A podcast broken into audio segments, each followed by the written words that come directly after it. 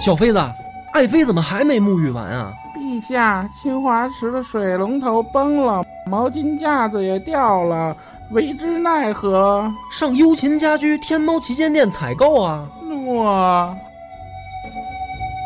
本节目由优琴家居天猫旗舰店冠名播出。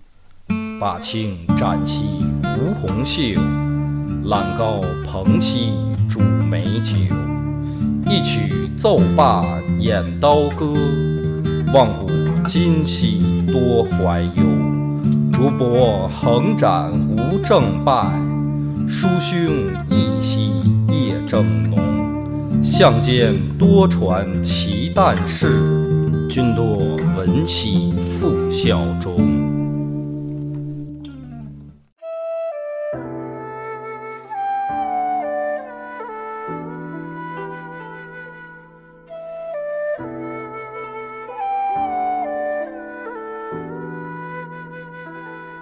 大家好，欢迎收听《野史下酒》，我是主播恶八波，老番仔。这期就我们俩啊。先给你念首诗，你先感受一下。你这老是这么突然，嗯啊，你就尽量听吧，因为这首诗这个的确不是唐诗，所以呢，反诗 也不是反诗。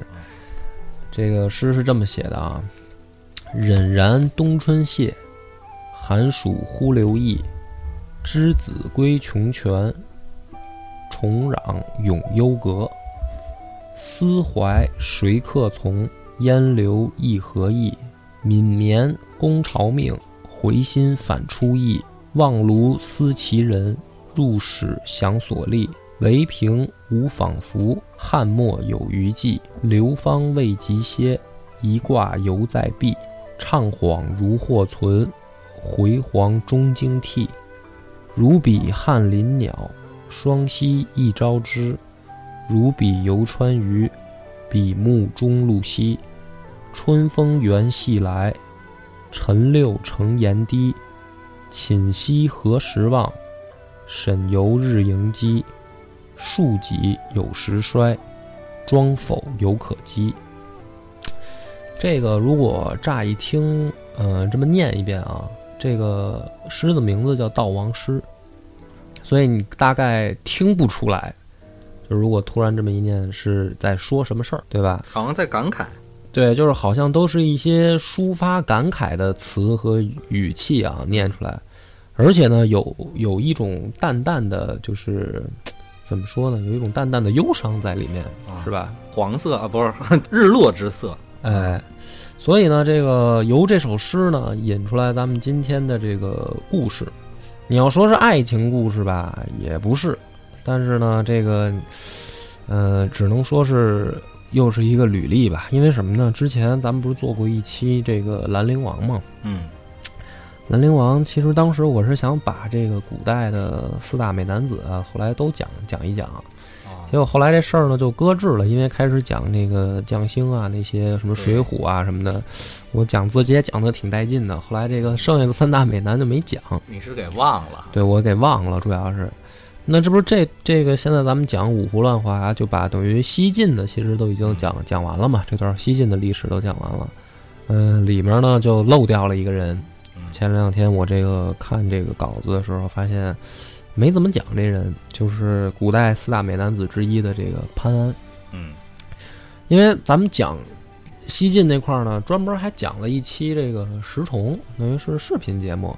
对，结果还没，唯独就没讲这个潘安。嗯，这潘安呢，按说出名，出名在哪儿呢？出名在那个《金瓶梅》里啊，潘驴邓小闲，对，这这五个字儿你都能这个一一解释一下吗？有点太黄，试一试，试一试。潘安是第一个，嗯嗯，驴 就算了，那就有点黄色。没事，我觉得可以解释。邓就是邓通嘛，嗯。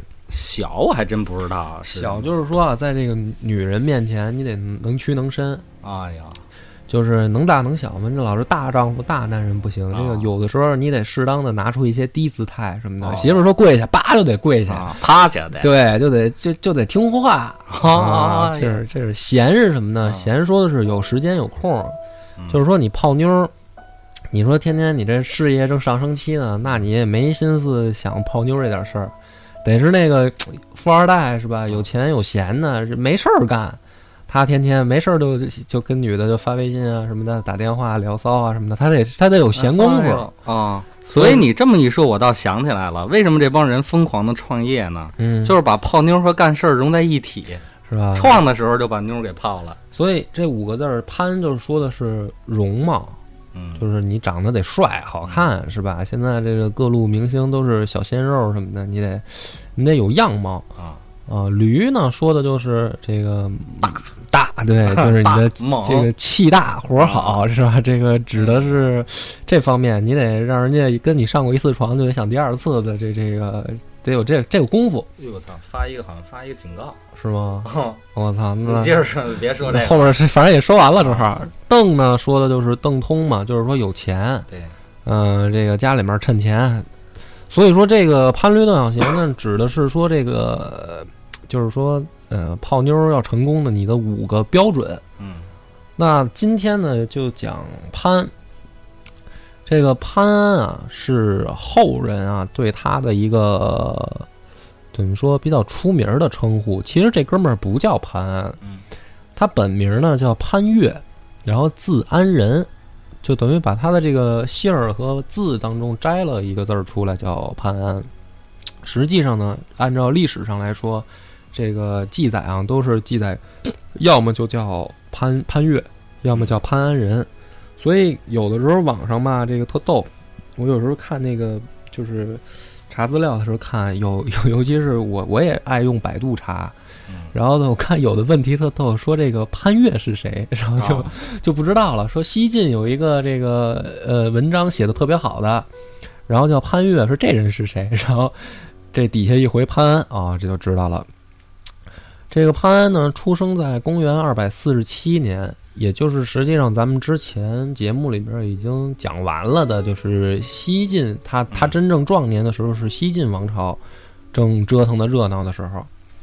那从小呢，就说长得这孩子就一个是好看，才貌双全。这个才呢，说的是什么呢？就说他从小也是有奇童之称，呃，神奇那个奇，就是这孩子从小就就就就厉害啊。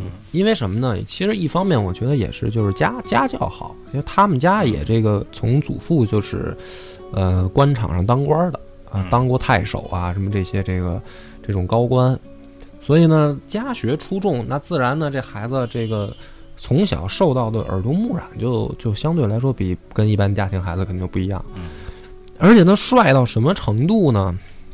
这就可以放在现在，我觉得如果要是呃引起说这种效应，都是都可以上新闻了。就说十这孩子十七岁那年啊，有一天呢，突然这个来兴致了，就拿着这个弹弓子，然后坐着这个车出城，准备郊游玩儿去嘛。啊，就小孩儿嘛，就咱们现在说春游是吧？高中春游，这个坐在车上呢，据说当时啊，就是这个车周围引起老百姓，尤其是妇女同志的围观，就说这个车里面这男的啊长得好看，到什么程度呢？说《晋书》里面啊记载，妇人遇之者皆联手萦绕，投之以果，遂满车而归。然后就是什么意思呢？就是说这个街上这帮妞们啊，嗯。见着潘安就不行了，嗯。这个团结起来，哎手拉手，啊，把这车给围住，堵住他，然后呢，身上就是带着这些果品，就扔往车上扔砸他。啊。啊，扔扔，啊。然后呢，扔到什么呢？扔到说这个满车，就是以为是出城进货去了呢，拉一车水果回来，所以呢，还留下了这个一个成语叫“治国迎车，哎，治国迎车啊就是这么来的。你就想这人帅到这个程度，是吧？出一趟城就跟进货一样，嗯妇女们就疯了有没有扔内衣的呀？啊！那我估计扔什么的都有可能。其实，嗯，扔钱的，我觉得现在应该扔钱，就是直接就是拍他，砸死他。这个，那你想啊，这孩子，呃，长得如果就是说，咱都不是说像像形容说长得怎么好看啊，一说三国那一套，就是这哥们儿什么丹凤眼、国字脸、什么大长髯，那你说帅不帅的这种事儿，你不好说，审美标准不一样。那是猛，哎，但是呢，他这个帅从侧面记载的就是说是当时的确受到了这些围堵，那这个就不是光夸。因为古代的这个呃，就是书里面啊，一说什么人都是，比如说说竹林七贤也有说什么，比如说韦资仪是吧，什么的这种这种词儿。那你说搁在现在，这到底是帅到什么程度？其实没法衡量。但是你要拿这个衡量，你就想现在有没有男的出去，那就是明星呗。机场机场经常看到这样的这样的情况，那你就明白了，这人大概是一个多帅的这么一个标准。而且呢，不但帅，咱刚才说家学这个渊源啊，那他比他同同龄的这帮世家子弟呢还牛逼，就是说十二岁就能够行诗作文，就能够这个啊出口成章；二十岁呢，写出了一个就是震惊朝堂的一个叫《吉田赋》。这《吉田赋》说的是什么事儿呢？就是说当时这个。呃，晋武帝司马炎啊，有一次呢下下乡，是吧？学农啊，然后这个在这个田间啊耕作呀什么的，其实呢就是，嗯，做样子呗，就是这个走过场，走个过场，然后让让百姓也是看到这个皇帝是很很重视这个民生问题，是吧？亲自来劳作，他呢就写了一篇这个《吉田赋》呢，就是歌颂晋武帝这个这个举动。就好比说，咱们现在国家领导人去包子铺吃包子，旁边就有写诗赞美的，就是这么个意思。但是因为文采很好，这篇赋写的也不错，于是呢，就是那皇帝就很高兴嘛，就觉得呀，这个拍马屁拍的有新意，于是大加赞赏。赞赏以后呢，这个朝中啊，就得罪了一些人，或者说也不叫得罪吧，就是引来一些人的嫉妒、不满、不满。这里面呢，就有咱之前讲过的竹林七贤的这个其中一个，就是山涛他们这帮人，就觉得说 说你这小孩儿这个瞎拍啊，怎么是吧？这个嗯不好这样。于是呢，这些人啊，说白了也有点儿就是怎么说呢，不地道，背后啊就诬陷潘安，或者说诬告他，就说这孩子不怎么样。最有意思的是什么呢？就是。有一次啊，这当也是有点有点办野史啊，就是说山涛说跟跟皇帝说啊，说这潘安啊都说他长得好看，其实啊长得并不怎么样，说大家都被骗了。说为什么大家觉得好看呢？说他会化妆，嗯，说这个化妆搞化学什么的往脸上，说这个就跟就跟咱们现在说说这这女的啊瞅着呢，其实是整容整的，就这意思。就跟皇帝说说她其实长得不好看。这个说说皇帝的意思就是说你们说化妆，那你你有证据吧，对吧？这个我都听说了，这哥们儿这个当然西晋也是属于这个风气比较比较比较随便啊。皇帝说你得有证据吧。这个山涛说大哥说，我这个有有招儿，说下回啊，咱让他这个上殿这个朝见的时候呢，咱晾他一晾，大夏天的，咱咱让他晒会儿。等他化了，哎，等他这个出汗，把这妆花了，晕妆了，你再叫进来，你看看这哥们儿好不好看？皇帝一听这事儿，有点意思啊，有点也他妈够没正事儿的，反正有点意思，那就试试呗。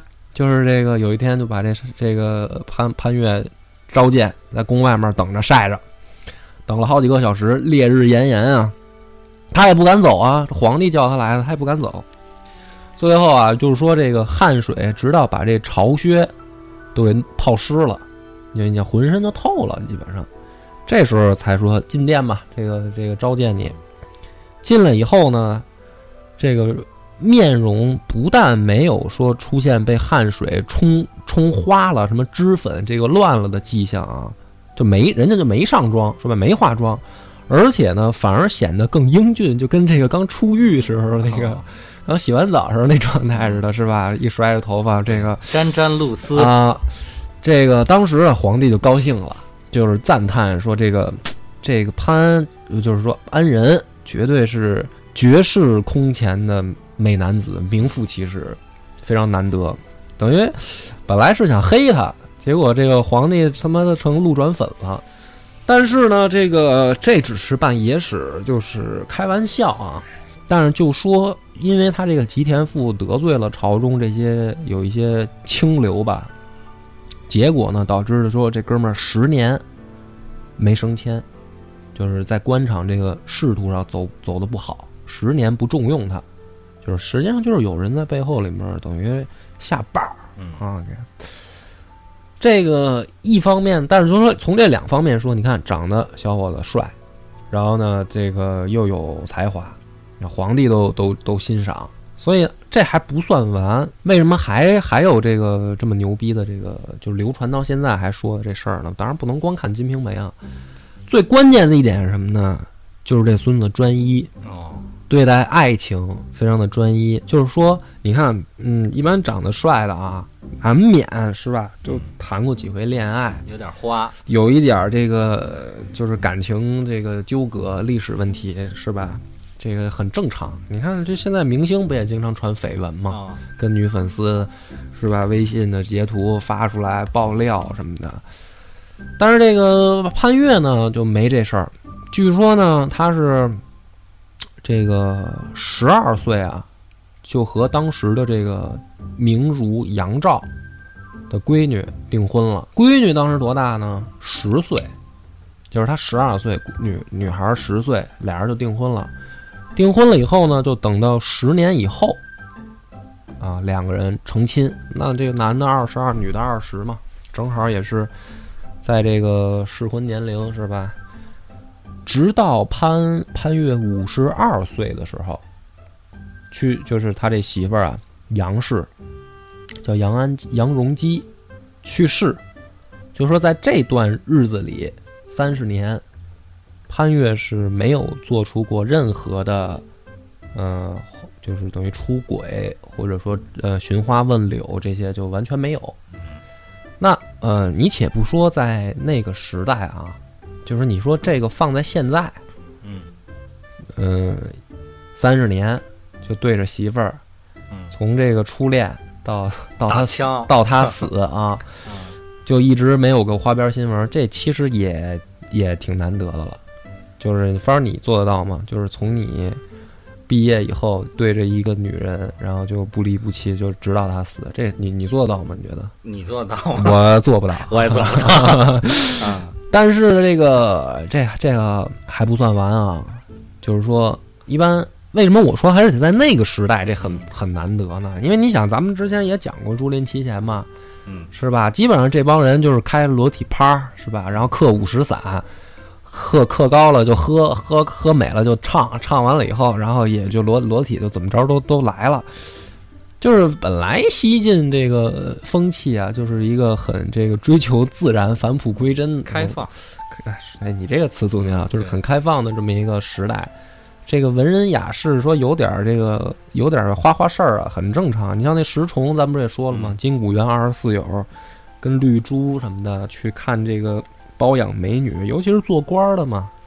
西晋王朝是是是非常奢华的一个王朝，但凡是当官儿或者权贵，家里面都不软，这包养个什么二奶这些都都很常见啊。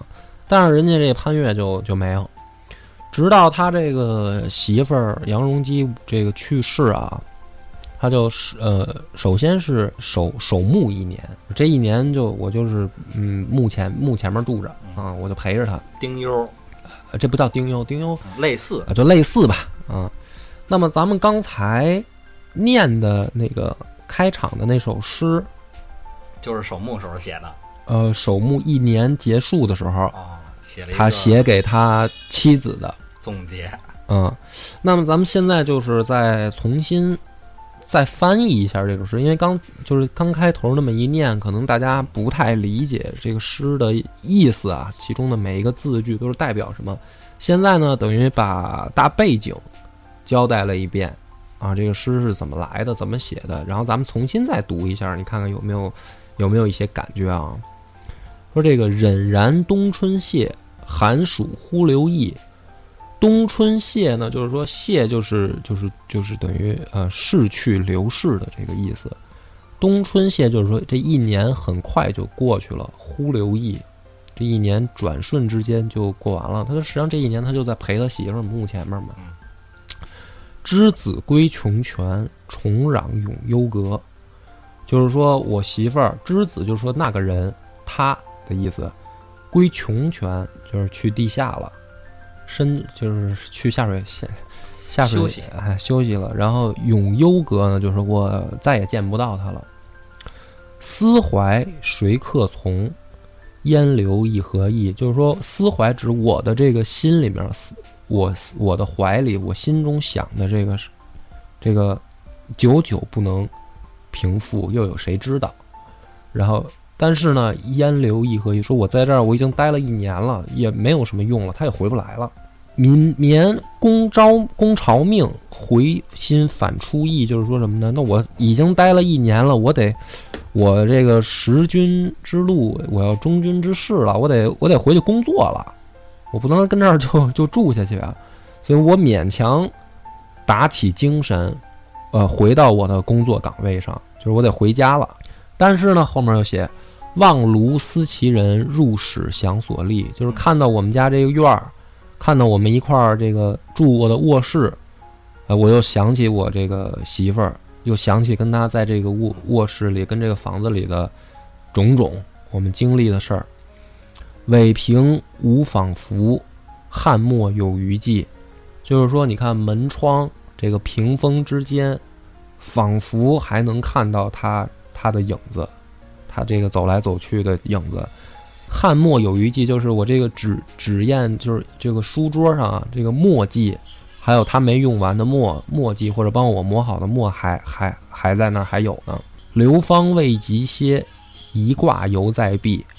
就是说，好像这个衣橱里面的衣服上还有它的气息、气味，还能闻到它的香味儿。然后墙上还挂着他当时买的一些东西啊，他用过的一些东西还在墙上挂着呢。怅恍或如或存，然后回黄终惊涕，就是仿仿佛佛觉得这个人好像还还没走，但是一想起来已已经死了一年了，然后这个心里面还是有一些。这个难受，然后下面两句呢是最经典的两句，叫“如比翰林鸟，双栖一朝之；如比游川鱼，比目中露西。”就是比比喻这个鸟儿啊，成双成对的鸟儿和这个在河里游的这个比目鱼，就是本来是一对儿，现在突然呢挂了一个，就剩我一个了，就是很难受嘛。嗯香菇，哎，蓝瘦香菇啊，春风原系来。晨六成檐低，寝息何时忘？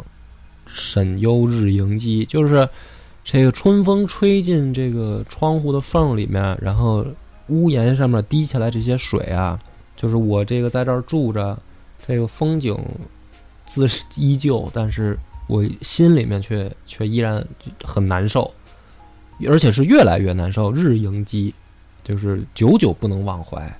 越想越痛苦，还不如他妈跟那个墓地住着呢，回来更难受。最后一句呢，就是一个嗯、感叹，叫“树己有时衰，庄否犹可击”。就是说我这种情感，不知道什么时候才能够慢慢慢慢靠时间去消退。希望像什么呢？就是说像庄子死了老婆以后。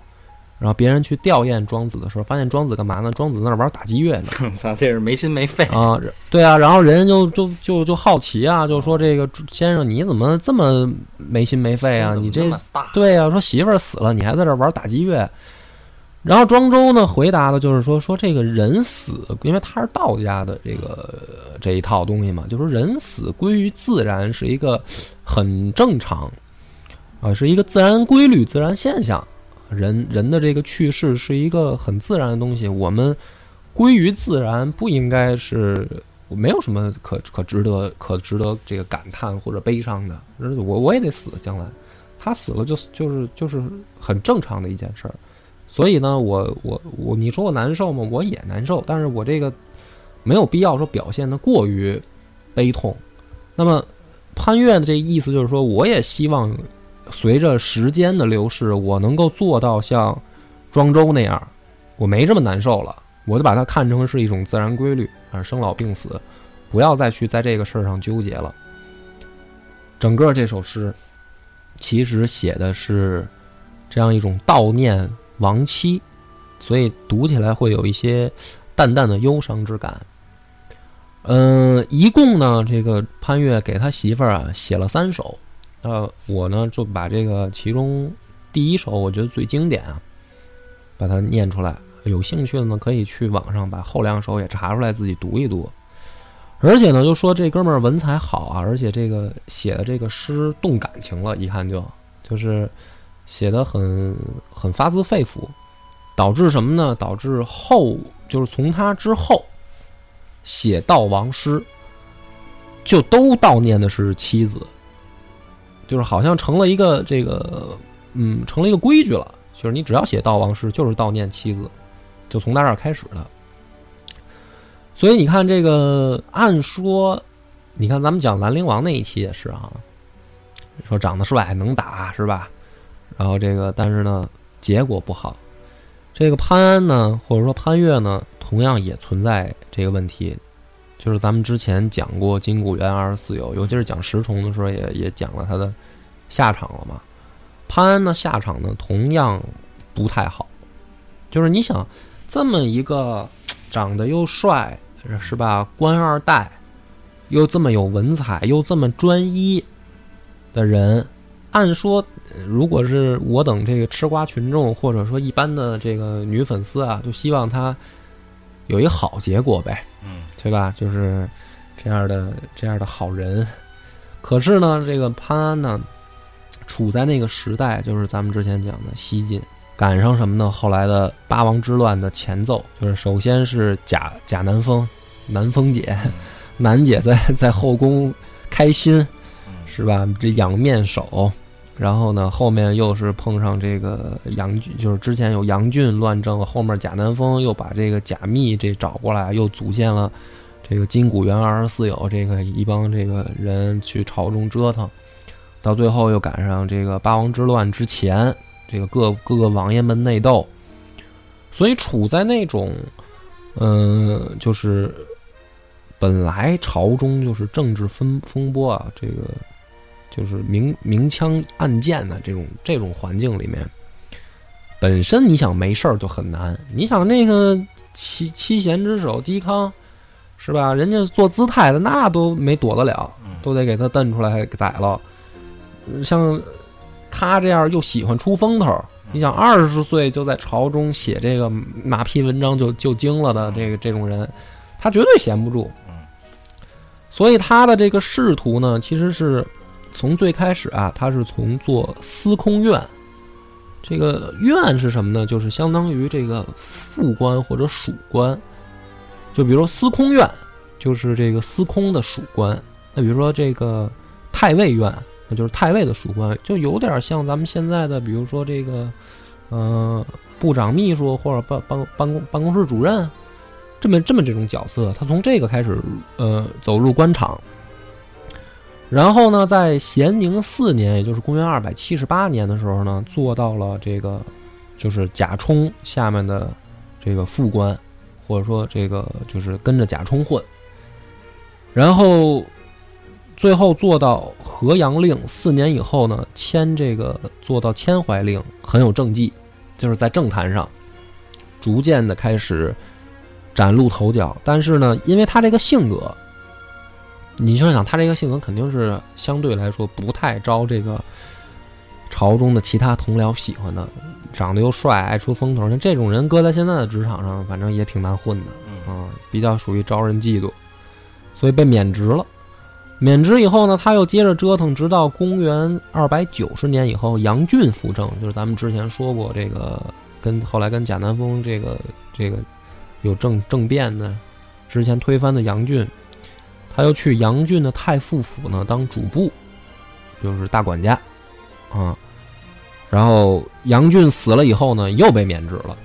就是你看他这个官场上其实也也不顺，这先后两次免职的时候，第一次呢做做过这个秋兴赋，第二次呢在免职之前呢做过这个西征赋，反正呢，就是一段经历都有能找到相对应的诗词，然后看他这个时候的这个状态啊。直到公元二百九十六年的时候，才重新回到洛阳，然后最后做到什么呢？做到黄门侍郎。那这一时间呢，开始贾密这个文人集团就是真正的走上台面，他呢也就抓住机会，经常呢跟这个贾密走得很近。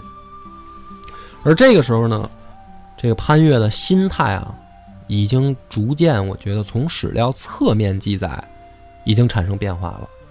就是，嗯，从原来的只是彰显自己的才能，啊，抒发自己，就是抒发自己的这个情怀，到什么呢？到现在开始针对性的去站队了。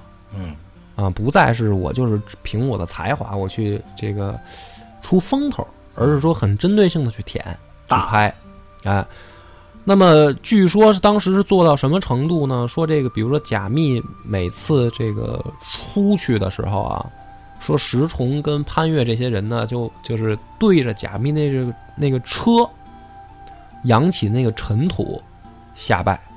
哦，就到这种程度，你就想一个一个，比如说呃，偶像明星小鲜肉，到最后去拍这个官员的马屁，拍到人家车都开走了，他跪在地上还给人稀土，还给人磕呢。嗯那你想他这个时候的这个 怎么说呢？就是被很多人就开始瞧不起，就觉得你这样的人就是没有没有骨气，没有气节嘛，你就是说白了就是都是帅惹的祸。哎，就是马屁精。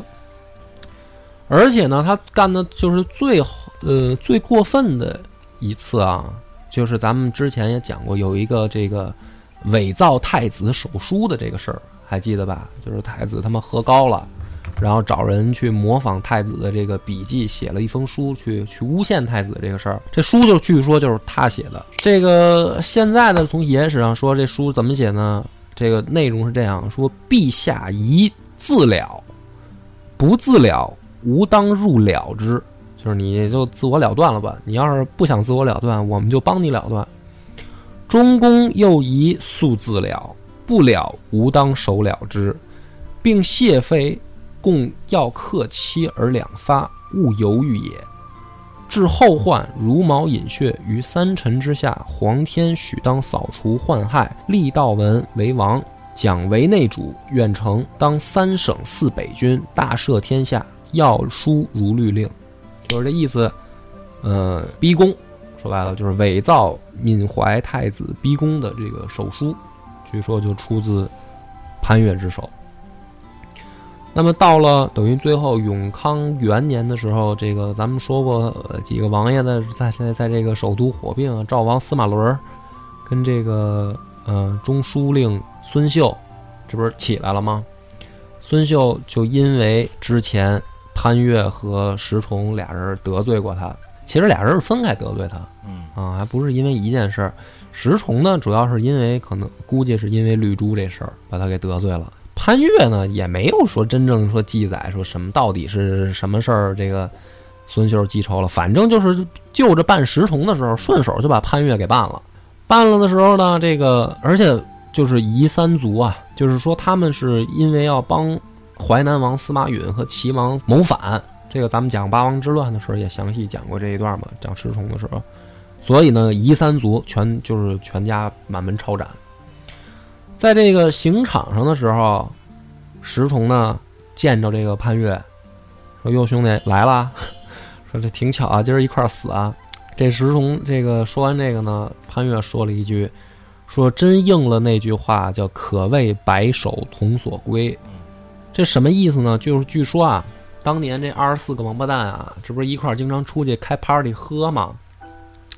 如果你现在上百度去查，还能查到有一个叫《金谷诗序》，就是那会儿的这个文人，这个出去装逼啊，集团作案的时候啊，他都喜欢干嘛呢？就是首先呢，就是呃豪车，几辆大车开起来，车上呢就是装上乐队，这帮吹拉弹唱的，就怕别人不知道。哎，然后呢，走到这些就是就是好的地点的时候，尤其是谁家大花园啊什么的，跟里面折腾的时候呢，到哪儿看景色或者园林美的时候啊，就是都大家都下车，下车以后什么呢？吹拉弹唱喝，是吧？然后写诗，那么这些诗呢，大部分都是出自于这个聚会上，比如这次啊，咱们这个聚会，看见山水啊，很高兴，大家各各抒这个各抒胸怀吧，开始写吧。谁写不出来呢？比如说罚酒三斗，就是照死了灌。那这些诗呢，就是这些宴会上的诗啊，最后呢都会出成一本小诗集，就是记录我们没羞没臊的日子。死的不冤，其实他这样。然后呢，这个《金谷诗序》呢，就是石崇写的。那据说里面呢，就有一篇金谷诗啊，就是这潘岳做的，其不其中有一句啊，就叫“头分寄时有，白首同所归”。